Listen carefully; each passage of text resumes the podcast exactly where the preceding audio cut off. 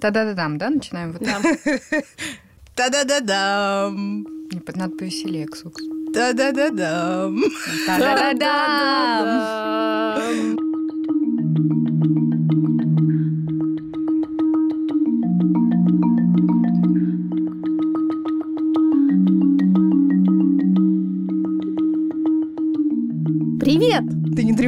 Звучишь, Маша, очень. По-моему, очень тревожно. Маш, ты не волнуйся. Со мной же явно что-то не Привет. так. Привет! Мне кажется, очень тревожно. Это подкаст «Бережно к себе» о ментальном здоровье матерей. И, и нездоровье тоже. И эпизод про тревогу. Ветер задувает. Да, такая скрипочка такая.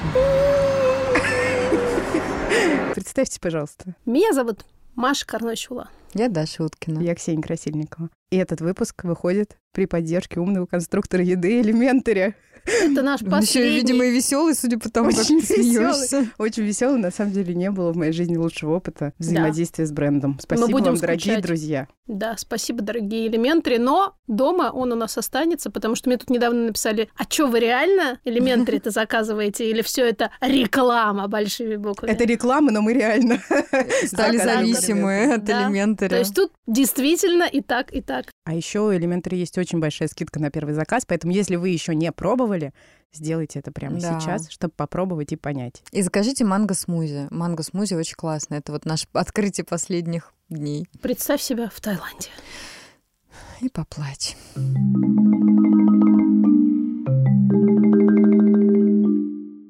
Сегодня мы говорим о тревоге. Аларм, алерт. Увага.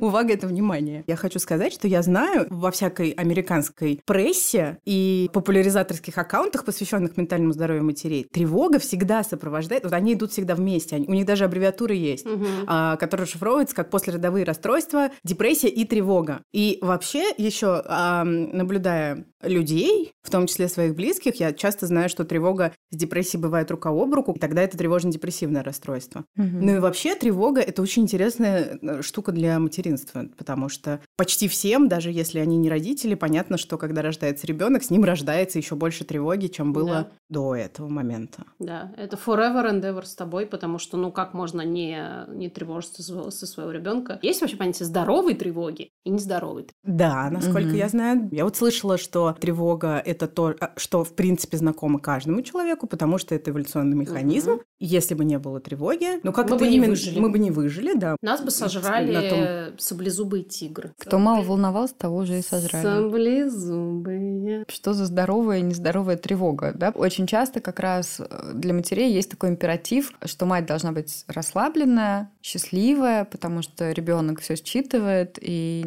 тревога это то, что вызывает тревогу ребенка и идет по кругу. И вот видишь, он у тебя такой беспокойный, потому что ты сама нервничаешь. Поэтому просто Или он плачет, потому что ты плачешь. Да. Одновременно с этим ты получишь по щам конкретно, если ты слишком расслабленная, потому что недостаточно часто водишь ребенка к врачу, а как же там а, диспансеризации, вот эти вот все бесконечные, которые у нас положено проходить, всех каких-то мыслимых и немыслимых специалистов, которых нужно посетить ребенку в, я не знаю, 6 месяцев, э, обязательно как же не побывать у, э, я не знаю, кого. Окулиста. У окулиста. Не, ну ладно, окулист это еще туда-сюда. э, Ост- этого Остеопата. ортопад, ортопед, Да. ортопед. Ортопад.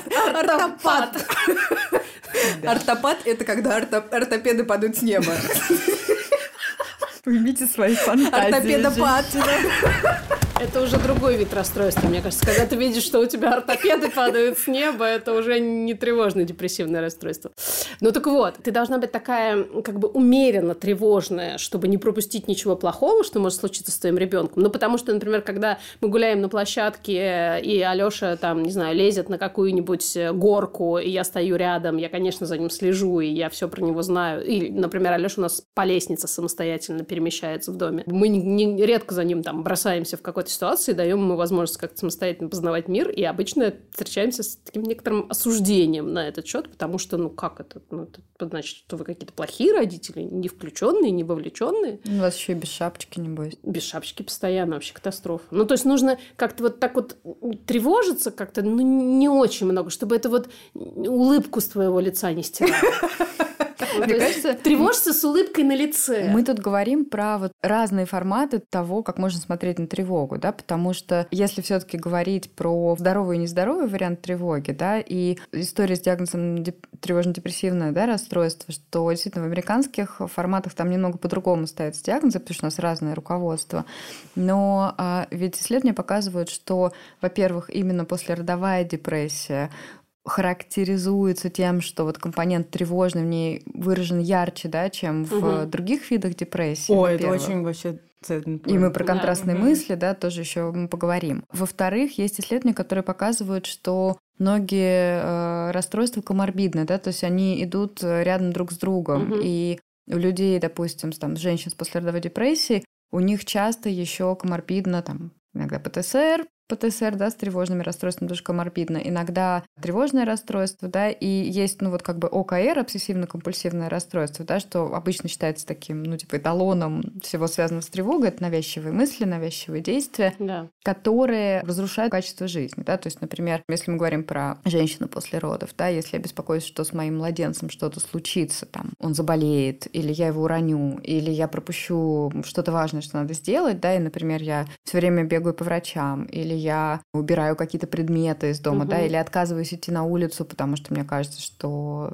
там его чем-то заразят, да, то это влияет на мою жизнь и на ребенка. Это может также проявляться в том, что меня могут преследовать какие-то мысли, да, то есть я ничего, ну, как бы не делаю вроде бы, но, например, каждый раз, когда там мой муж э, уезжает на работу, да, это классический пример, я думаю о том, что что-то случится, или там с моими близкими. Угу. И, соответственно, это тоже начинает влиять на мое качество жизни, потому что я там не могу спокойно приготовить себе завтрак или делать какие-то дела, да, потому что у меня все время есть фоновое вот это очень сильное напряжение. Это один вариант, да, как это может быть. Другой вариант — это может быть просто очень сильная а, тревога, которая, ну, как бы, в принципе, тревога, да, это такой неопредмеченный страх. То есть я чувствую, что что-то сейчас угу. пойдет по известному месту, не знаю что, поэтому не понимаю, где подложить соломки, и вот это ощущение беспомощности, бессилия, потери контроля еще больше да, вызывает тревоги. Да. Ну, и это... Поскольку я не знаю, чего я конкретно боюсь, я не знаю, как мне это предотвратить. Да. И, соответственно, все время кручу головой, откуда прилетит. И как раз в ОКР, да, это может быть уже вот в каком-то формате некоторого предмечивания, да, например, да. я боюсь чем-то заразиться. Да, и тогда я мою руки беспрерывно. Да, или, там... и протираю дверные ручки, да. и вот это все. Или, например, я боюсь, что там я чем-то заболею, да, это тогда я бесконечно проверяюсь. Или ребенок чем-то да. заболеет, и тогда я его вожу по врачам. Ну вот, вот какие-то крайние проявления ОКР, ну не знаю, крайние, правильно ли про них так говорить, но такие очень заметные, это когда еще какие-то предметы сами по себе могут вызывать ужас, угу. что вот если рядом лежит нож, то значит непременно я его возьму и что-то с ним сделаю. Хотя это рационально человек чаще всего даже сам себе не может объяснить. А про тревогу как вот ощущение тревоги мне хочется сказать, почему-то меня сейчас прям накрыло этим воспоминанием. А, это был очень заметный такой такой частью того, что со мной происходило после родов. Я когда, будучи в больнице, открыла ноутбук для того, чтобы написать что-то про происходящее, я заглавила то, что я написала, почему-то я сейчас вспомнила. Приключения трактора внутри одной ксуксы, потому что у меня было физическое ощущение... Синего трактора. Нет. У меня было э, ощущение, э, я почему-то его обозначала, что я испытываю тревогу, хотя у меня не было вот в голове никаких мыслей да. о том, почему я тревожна. Да. Я не могла понять. То есть у меня это было что-то такое, то я определяла как страх, да. то я определяла как тревогу. И происходило это все на физическом уровне в том числе. Шебуршение. Какая-то, вот, как да, будто, суета какая-то Да, внутри едет да, трактор. Да, да, да, да, да, да. Я очень хорошо понимаю о чем-то, между прочим. Я с этим познакомилась еще до э, постановки диагноза, как раз я писала в своем посте, в тот момент, когда я встретилась с э, проблемой с щитовидной железой. У меня это было... Э, мой диагноз звучал как тиреотоксикоз, э, то есть э, гипертиреоз, повышенная выработка гормона щитовидной железы. И он очень, правда, похож на некоторые симптомы депрессии. И в частности, вот у меня был какой-то... Мне хотелось все время, знаешь, вот обглядываться по сторонам. Вот такое ощущение, как будто то ли вот за мной кто-то стоит, то ли сейчас во меня что-то прилетит, то ли мне нужно пойти проверить бесконечно там какой-то ключи, газ. Ощущение какого-то надвигающегося Армагеддона, а, которого я точно не понимаю, откуда он, почему это ощущение. И, и явно ты все время ищешь, особенно люди, которые привыкли рационализировать все, а я такой человек, ты начинаешь искать э, подтверждение вот этому иррациональному чувству, потому что тебе кажется, ну, если оно есть, значит, значит, это кому-нибудь нужно. Но, ну, или, но нет. или это имеет какой-то повод или причину. Да. Да, да, да, да. Вот, поэтому, в общем, мне кажется, что у тревоги тоже есть еще много оттенков, да, она может действительно переживаться на очень таком телесном уровне, когда, ну, многие говорят еще о том, что там тяжело дышать. Да, вот в груди, да, в да. какое-то в районе солнечного сплетения напряжение. И начинает такое. кружиться голова, да, вот такое ощущение, как будто выключаешься, да, но это Да, же такая да. тревога, переходящая в диссоциацию отчасти, да. У кого-то это э, развивается в сторону там панических атак, да, тоже когда Тоже часто с возникает- дыханием связано, Мгм. да, тебе не хватает воздуха, ты там не можешь восстановить дыхание. Иногда тревога связана с тем, что ты просто а, очень привязана к спискам, планированию. Ой, да, про и- меня всю жизнь. И вот эта вот история, когда что-то идет не по плану, ты вроде с этим справляешься, но внутри начинает ехать вот этот трактор, да, и появляется ощущение, что... Да. «А, что-то Ща, ща, ща переедет. Да, да, да, да, да. А знаете, меня какая, какой инсайт накрыл, пока ты говорила? Мы все знаем, что есть базовое недоверие к существованию депрессии, ну, в частности, у матерей, да? Мгм. А еще есть вот этот образ, сложившийся, что депрессия выглядит как лежать зубами к стенке. Мгм. И мне кажется, у меня вдруг меня осенило, что вот А, э, э, Читайте в нашем инстаграме э, хэштег «бережно к себе», нижнее подчеркивание, мифы. Спасибо, Ксения. Так вот, пока ты говорила, я поняла, что поскольку у мам зачастую действительно нет просто такой возможности лечь и лежать зубами к стенке, они, может быть, были бы и не против, но, правда, просто нет такой возможности. Как будто бы вот это внутреннее нечто начинает искать иные способы себя проявить. Мгм. И часто про- начинает проявляться в тревоге, потому что у мамы очень много дел, она все время чем-то занята, и тогда вот это вот движение начинает нарастать, нарастать, нарастать, и ты начинаешь делать еще больше, чем нужно, ты начинаешь там эти, не знаю, мыть 150 раз полы, хотя не нужно Соответственно, было у тебя бы. еще больше планов нарушается, потому что чем больше ты делаешь, И тем всё. больше Да, но ты в это факапов. закручиваешься, закручиваешься, закручиваешься. И здесь, кстати, может быть, в этом ответ на вопрос, почему современные женщины, многие современные женщины, которые уже, казалось бы, знают, ну, как бы, как, как все устроено, продолжают, там, я не знаю, гладить пеленки с трех сторон, Но это, кстати, успокаивает их очень хорошо. Ну вот кого успокаивает, кого нет. Но многих не успокаивает, они это ненавидят, но они это делают, потому что сказали, что это, что это хорошо, что это полезно и нужно. И тогда вроде как ты действительно как будто бы э, пытаешься задобрить какое злое божество, пытаешься задобрить эту свою собственную тревогу. Вот давай я вот здесь вот это помою, это поглажу, это почищу, ребенка свожу к врачу, все будет хорошо, правда же? Тогда же все будет хорошо, если я вот это все выполню. Да, да, ну, да, да, да. наконец-то будет Да, все в, моей- в хорошо. моем списке стоят галочки по всем пунктам, Да. и даже если что-то случится, я не виновата в этом. Да, потому что я все сделала. Но п- проблема в том, что успокоение не приходит. Ну, потому что появляются новые, новые, новые пункты. Хочется сказать, что это рубрика «А что так можно было?», но на самом деле не совсем. Потому что в этом эпизоде мы поговорили с Ольгой Зиновьевой, основательницей сервиса Elementary. А еще мамой, между прочим. О, Между да. прочим. О, да. И мы, во-первых, хотели Олю спросить и спросили о том, как вообще все это зародилось, а во-вторых, мы собрали с наших подписчиц основные возражения, которые у них есть по поводу использования или неиспользования Elementary, И они у нас тоже были. и попросили Олю все это прокомментировать.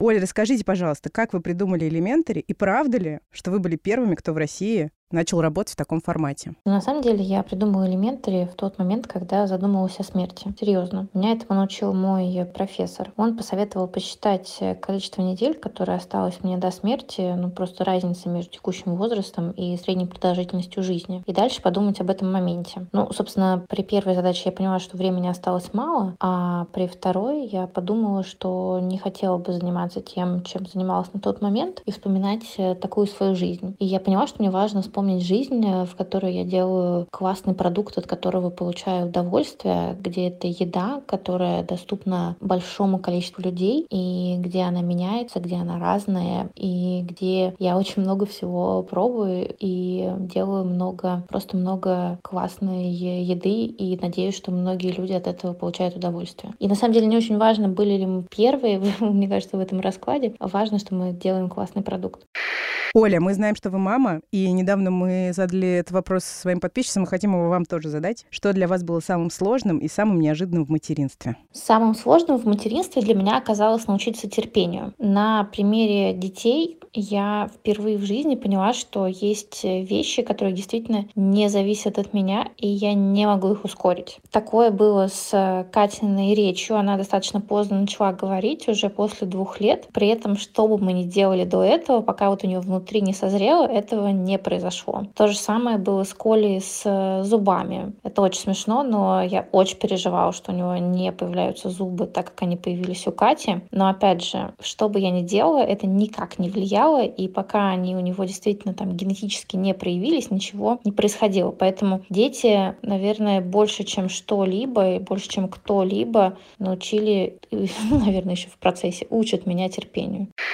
А теперь Дарья все сложно Уткина прочитает возражения от подписчиц и от себя тоже, потому что, как она сказала, это как будто ей залезли в голову. Во-первых, цена. Есть ощущение, что элементари дороже, чем покупать продукты и готовить самим. Наживаетесь? Мы регулярно проверяем. Если пойти в супермаркет и купить те же продукты, вы потратите где-то на 20-30% больше денег. То есть фактически мы даем вам корзину на неделю за 2-2,5 тысячи рублей из мяса, овощей и гарнир. Но при этом важно понимать, будет дешевле с нами, если вы хотите получить действительно разнообразное сбалансированное питание. Если же вы сознательно ограничиваете разнообразие и готовы есть э, макароны или или гречку, или омлет, то здесь мы не конкурентоспособны. В магазине вы найдете дешевле. Так просто нельзя. Потому что нормальная женщина, она должна ходить в магазин и готовить сама. Ну или хотя бы ее муж. Ну хоть кто-то в семье. Должна быть домашняя еда. Да, понимаю такое. Мне кажется, что в основе этого убеждения лежит такое базовое желание ужинать вместе, готовить еду семье. И такое выражение заботы мне самой очень близко. Просто хочется, чтобы люди не отказывались от помощи или отдыха ради каких-то надо. Когда нет сил, нормально. Элементари как раз помогает не ходить в магазин и не чистить картошку, но все равно приготовить семье классный ужин. Неэкологичность. Очень много пластиковой упаковки. Вообще, как с этим быть? Все относительно. Если вы сравниваете с магазином, то с нами экологичнее. Во-первых, мы используем простые формы, которые можно переработать в отличие от магазина, где любой тетрапак или красивая пачка не перерабатываются на самом деле из-за сложной смеси материалов. Во-вторых, мы постоянно ведем работу над снижением пластика. Мы не используем термопакеты, отказались уже от пластика везде, где это только возможно и отказались от коробок в пользу пакетов, что дает больше, чем в половину использования материала. Ну, это все неправильное питание. Мне кажется, что этот рацион не супер подходит для детей. Сейчас много спекуляций вокруг понятий правильного питания, здорового питания, диета такая сякая. Мы много лет сотрудничаем с диетологами нутрициологами. Пожалуй, есть три основных вещи, которые помогают питаться правильно. Во-первых, это разнообразие. Во-вторых, это качество продуктов. И в-третьих, это порции. Все это у нас как раз правильно научно подобрано, и это еще можно регулировать. На сайте те, кто не любит жирное или жареное, очень часто отмечают, что им такое просто не нужно добавлять, и мы это убираем. По поводу детей. Я с дочерью регулярно готовлю элементари, ей сейчас 4 года. Хотя, может быть, это как раз залог того, что она ест э, все блюда. Но на самом деле очень важно прививать разнообразие в еде именно в детском возрасте. По исследованиям это статистически обеспечивает то, что человек выбирает здоровое питание в дальнейшем во взрослом возрасте и также избегает переедания.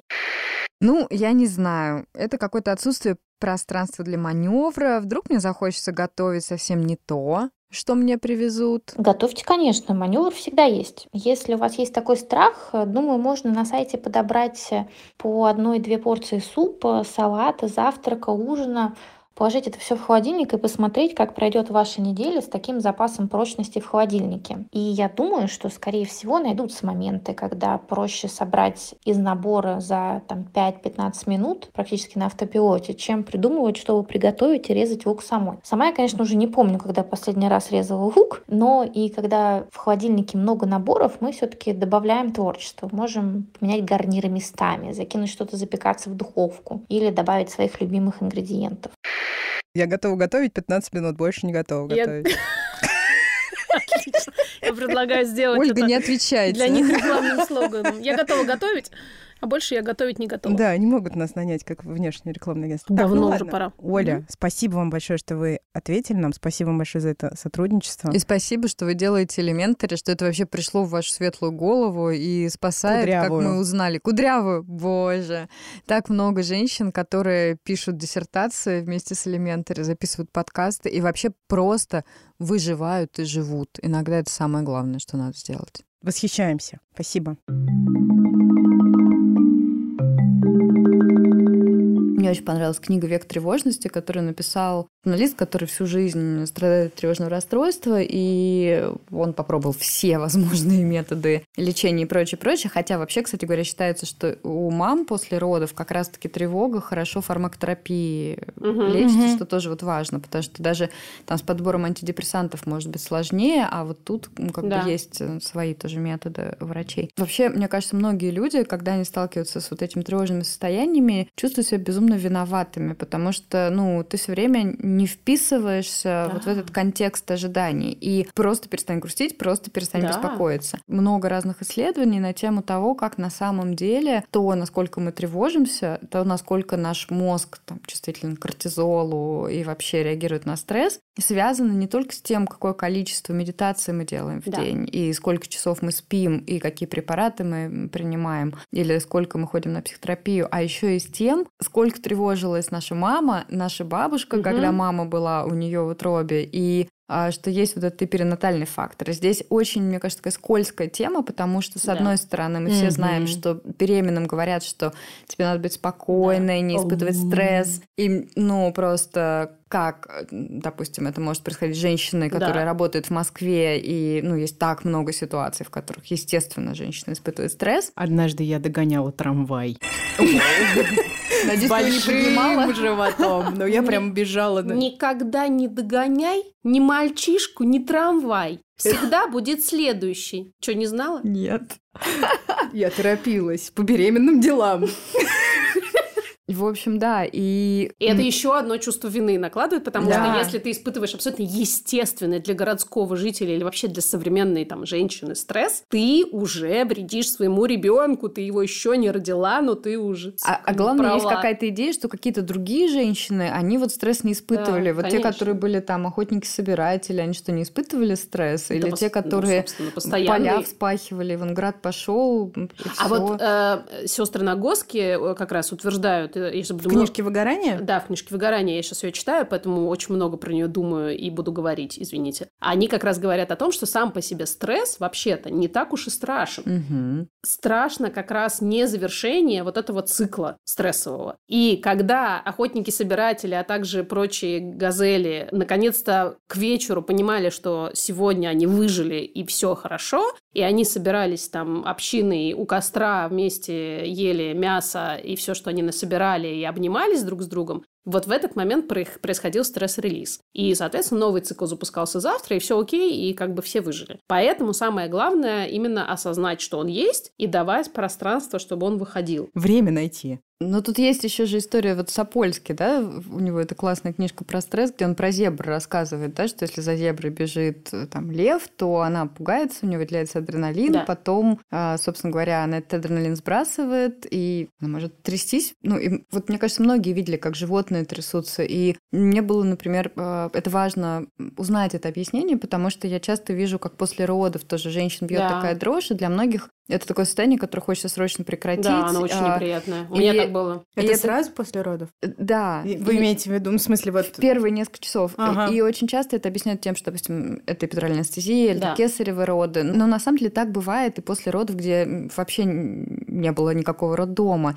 И вот одно из объяснений, да, что все равно роды это большой Да, стресс конечно. для организма, и таким образом... Тебе нужно закрыть этот цикл, Да, собственно. Ты да. его прошел, даже если он был прекрасен, там у кого-то где-то я слышала, бывают прекрасные роды. Бывает. Вот. А, так вот, если даже это все было прекрасно, тебе все равно нужно закрыть ог- огромную, ну, проделанную работу. И тело иногда это делает без... Да. Не спрашивая. И Без во спроса, многих да. традициях, да, это история про то, чтобы дать женщине выпить теплый напиток, укутать ее, да, как-то вот окружить такой заботой. Вот, вот, вот, вот, это все, опять же, сестры Нагоски говорят о том, что один из стресс-релизов, может быть, не обязательно, не каждому требуется каждый день, например, там, прыгать, бегать, э, заниматься йогой. Иногда просто постоять пять минут в обнимку с близким человеком, это тоже стресс-релиз, потому что таким образом мозг получает сигнал, что все в порядке, ты в безопасности. Mm. Потому что если ты обнимаешься с человеком, явно в этот момент у тебя за спиной как бы не стоит лев и не собирается тебя жрать. И древний мозг понимает, что сейчас все хорошо. Да, но да? проблемка тут какая, что мы не зебры уже давно. У нас есть важная функция, которая помогает нам предвидеть будущее.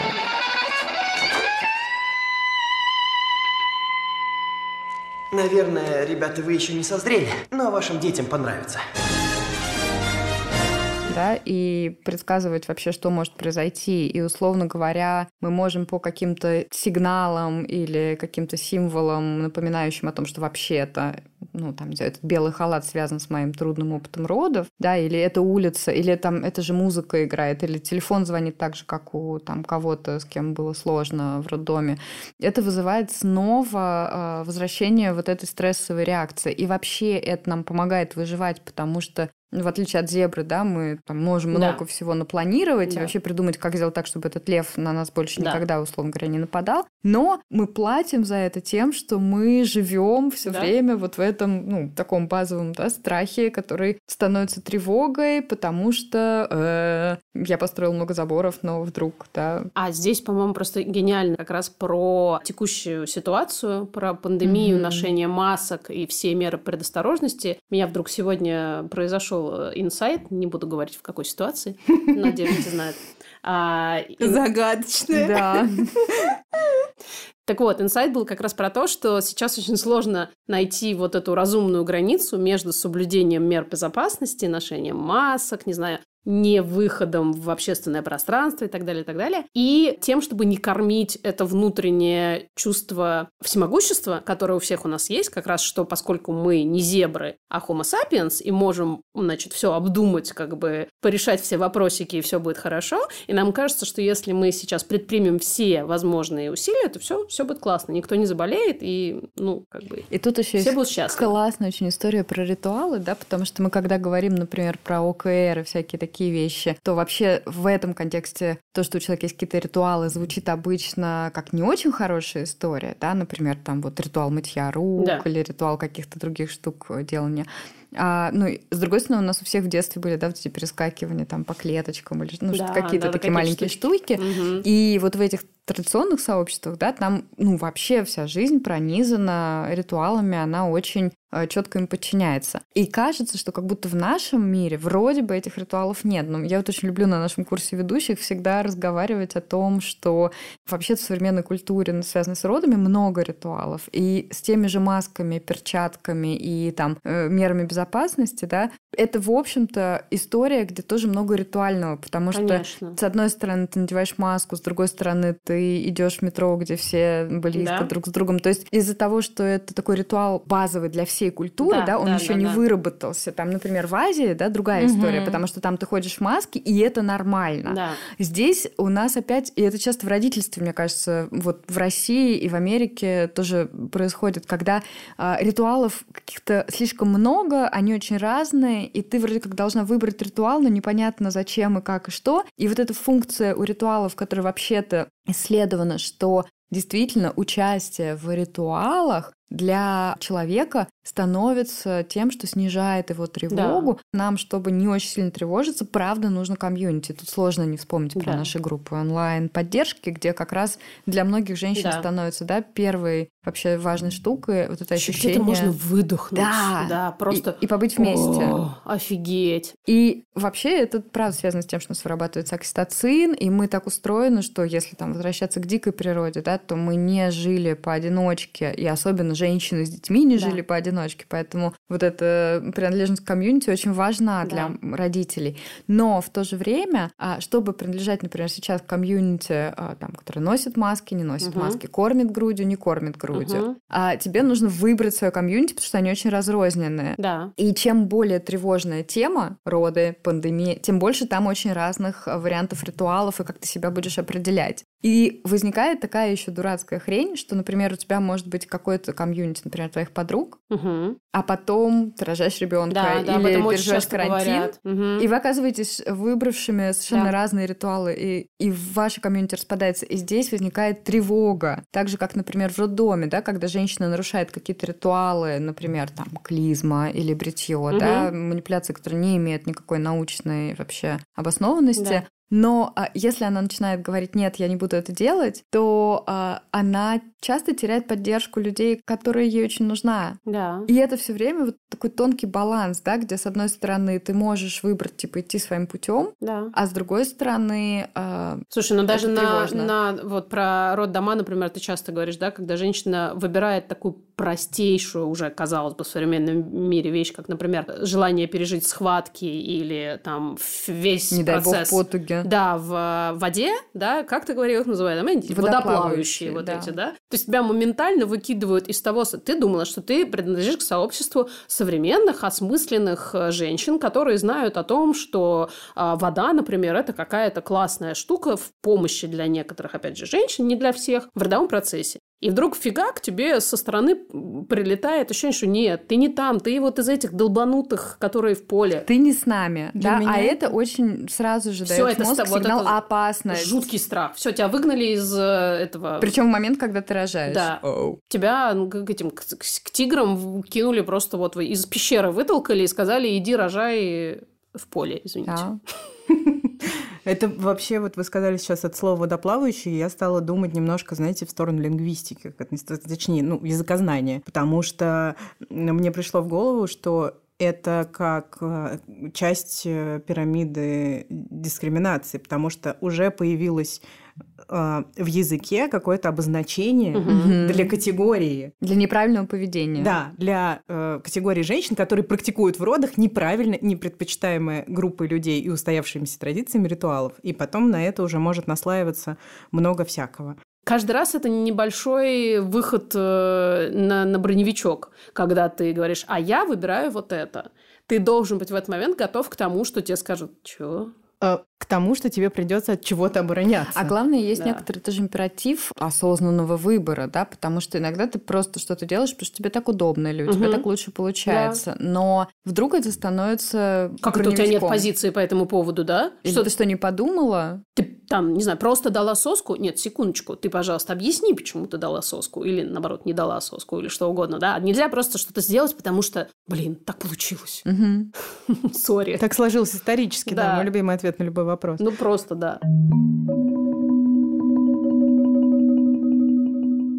Та же клизма, простите уж э, за этот пример, но многим женщинам это супер дискомфортно, да, и когда они узнают, что это не имеет медицинского Мгм. смысла и ни от чего их не убережет, в том числе от какаться в родах тоже можно и после клизмы, потому что пищеварение а может быть, продолжается. даже еще и бодрее как-то все Да. выйдет. Но в то же время отказаться от нее, да, это значит сразу же войти в конфронтацию с персоналом и лишиться поддержки, да. И получается, что она оказывается в выборе, где что бы она ни выбрала, у нее будет подскакивать адреналин, и она будет беспокоиться. Не говоря уж о, о том, что насилие практикуют в родах, в том числе и такое, которое ни у кого не вызовет сомнений, что оно травматичный опыт. Да. Мгм. Огромное количество этого опыта, оно как вот сквозь дырки в решете, да, просачивается, и потом оказывается, что ну просто какая-то тревожная женщина, ну чё он так волнуется. Во всей этой культуре роддомов существует буквально такой же набор фраз, как в школе. Например, там звонок для Да. учителя. Ты голову дома не забыл? Да. Вот там Мгм. тоже хватит себя жалеть. Они разговаривают клишированными фразами, которые, очевидно, они, проходя по палатам,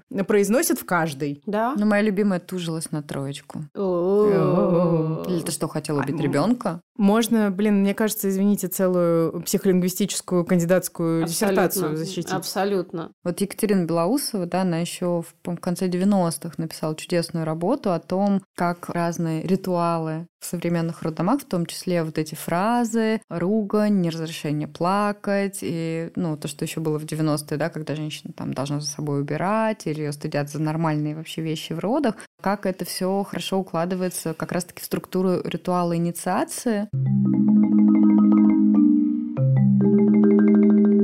Давай здесь скажем, что на фоне пандемии Да. мы уже знаем, что тревога, по-моему, на 30 Четыре. 4 да, процента Мгм. выросла у женщин, это канадское исследование, а депрессия на 37. Во всех материалах, которые пишут на английском языке, во всяком случае, на эту тему, все время есть комментарий какого-то эксперта э, из области ментального здоровья, который говорит, ну, ничего удивительного в этом, конечно же, нет. И дальше объясняет, что пандемия – это сама по себе ситуация, которая, конечно, влияет на ментальное состояние людей, вызывает в них тревогу. И здесь вот эта история, просто что надо быть спокойной, но, безусловно, есть ситуации, в которых ты естественным образом, скорее всего, будешь спокойной, и есть ситуации, в которых ты, скорее всего, какая бы ты супер расслабленная или там, я не знаю, с крутыми Абсолютно. копинг-стратегиями и Совершенно прочее, да, точно. где будет нормально беспокоиться, потому что, ну, все И где будет травматические нормально истории. беспокоиться сильно. Не Да. в смысле чуть-чуть беспокоиться, а в смысле даже если тебе Просто это охренеть. просто вообще жутко плохо, это тоже нормально. Да, и это скорее про травматические истории, да, потому что, ну, это нормальная реакция на ненормальную ситуацию. Я просто хочу спросить, может, это крамола, и мы тогда вырежем. Ну как, зная все это, не быть child-free? А,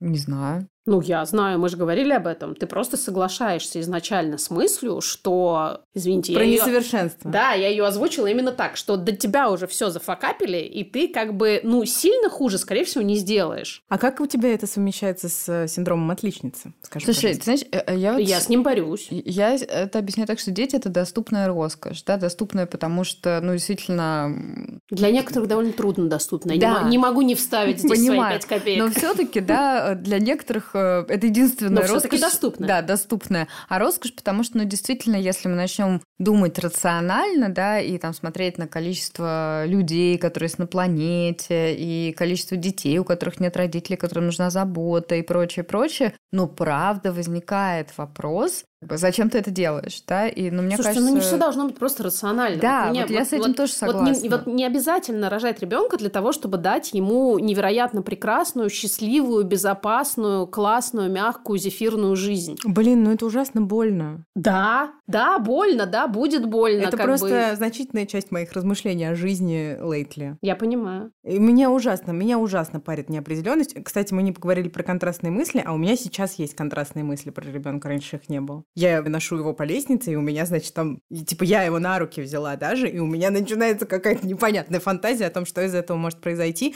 и как именно. Слушай, а я вот с этим как-то нормально живу. Ну, в смысле, они у меня есть всегда. Нет, вот они как бы сами по себе меня тоже не беспокоят, я просто такая, ага, привет, я Да. знаю, что это вы. Но с общечеловеческой философской точки зрения я все время упираюсь в эту фигню, что неопределенность и ограниченность моего влияния безумно меня парит. А мне кажется, что тебя это парит не потому, что тебе так с этим не выно- ну, то есть тебе невыносимо, но не до такой степени, а в большей степени, потому что кто-то когда-то имплантировал в твой мозг мысль, что жизнь должна быть в кайф. Ты, э, как родитель, Нет. должна обеспечивать счастье и Слушай, безопасность знаешь, своему для ребенку. меня это- Вот, это моя, моя ответная реакция. У меня, наоборот, во мне существует идея, в которую, которую в меня вкладывали, что жизнь – это тяжело, а я хотела продемонстрировать обратное. Я и теперь я раз- разбиваюсь ровно вот об это, что как бы я не могу, тем не менее, продемонстрировать обратное. И своей Нет, жизнью, и как бы да. своим могуществом, которое м- его нет, естественно, дотянуться до всех сфер этой жизни. В смысле, я имела в виду не, жизнь не в кайф, не в смысле, что ты должен э, получать невероятное удовольствие, а в смысле, что, ну, как это сказать, ты должен быть отличником по в жизни. Ты должен выполнять любую свою, обя- э, какую бы то ни было обязанность, как, э, как На человека, пятерку. как работника, как мужа, жены, как родителя, на пятерку. И в частности, ты должна обеспечивать своему ребенку какие-то идеальные условия жизни, иначе зачем ты его рожала? А ты его ни зачем рожала. Ты его просто рожала, потому что ты хотела ребенка, потому что ты хотела обнимашки, целовашки, нежные пяточки, вкусные макушки. Ну, или просто это был, собственно говоря, плод любви Да. двух людей. Ну, да, да. ну, про- это Ну, потому... потому что что может быть еще большим видимым доказательством, что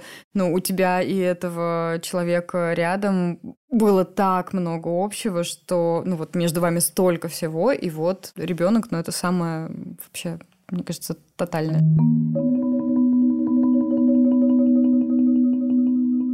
В моей жизни довольно много происходит вещей, которые, когда я представляю самые страшные, ужасные вещи, которые может случиться, я думаю, господи, ну вот, ну это уж вообще за гранью. И они происходят. И это очень странное такое ощущение вот в этой точке, где, с одной стороны, ну, все твои худшие ожидания сбываются, и даже еще хуже. И в то же время вдруг эта тревога, она, собственно говоря, уходит, потому что ты думала, что ты умрешь на месте, да. когда это случится. Смотри, ты, ты жива. И это бывает ужасно больно, невероятно. Но это бывает про встречу с какой-то новой собой, новой силой, новыми отношениями с другими людьми. И это, ну, да. собственно, да, суть инициации, когда ты начинаешь... Это те самые магнитики, самый... извини. Да. Ты тот же самый мир начинаешь видеть по-другому, хотя ни мир не изменился, да, да. ни там какие-то обстоятельства, но ты вдруг видишь это по-другому. И то же самое с рождением детей, да, то есть на рациональном уровне в этом правда нет смысла. И, там, с экологической точки зрения, надеюсь, мы когда запишем выпуск про экологию, лучшее, что ты можешь сделать для планеты Земля, это не рожать ребенка. Я смотрю на все это, и я понимаю, что меня больше всего восхищает моя собственная неспособность уместить в голове да как же, блин, такое чудо-то вышло. Про тревогу, мне кажется, какая-то моя такая ключевая доминантная мысль, она стоит в том, что ты родил себе тревогу.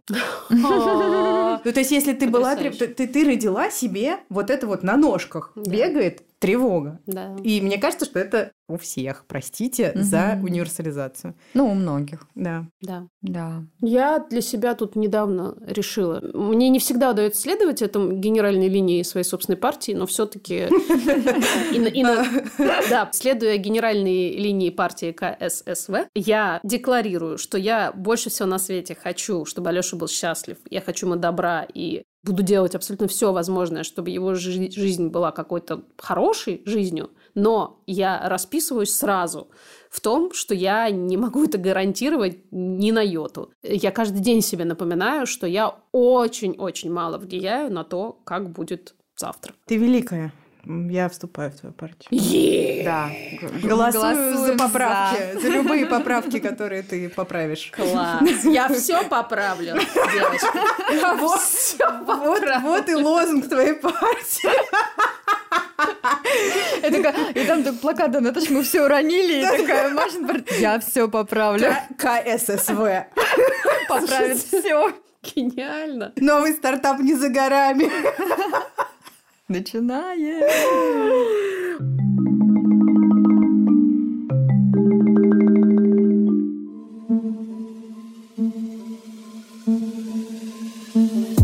Звучит тревожная музыка. Это мы уходим из будуара. В темноту. Ползем на кладбище. Запеленались и ползем на кладбище. И лежим. И лежим, а потом лежим.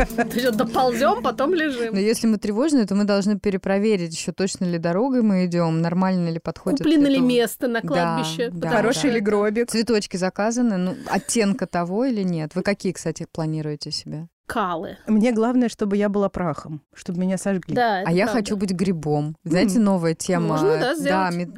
Можно из тебя мицель... сделать грибы? Да. Вот из тебя делать грибы, это Конечно. Даша странненькая Уткина в формате грибов будет отлично. Ищите меня в Амстердаме. Я бы тебя даже покурила. Заканчиваем. В общем, да, приходите на группы поддержки. Там такого нет, честно. И это был подкаст «Бережно к себе» о ментальном здоровье матерей. Мы вас обнимаем. Полземте с нами. Бережно к себе. Полземте с нами.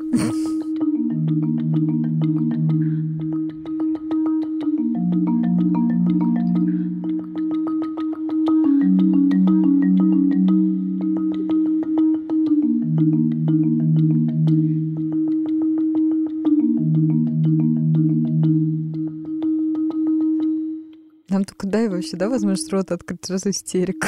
Кошмар да. вообще.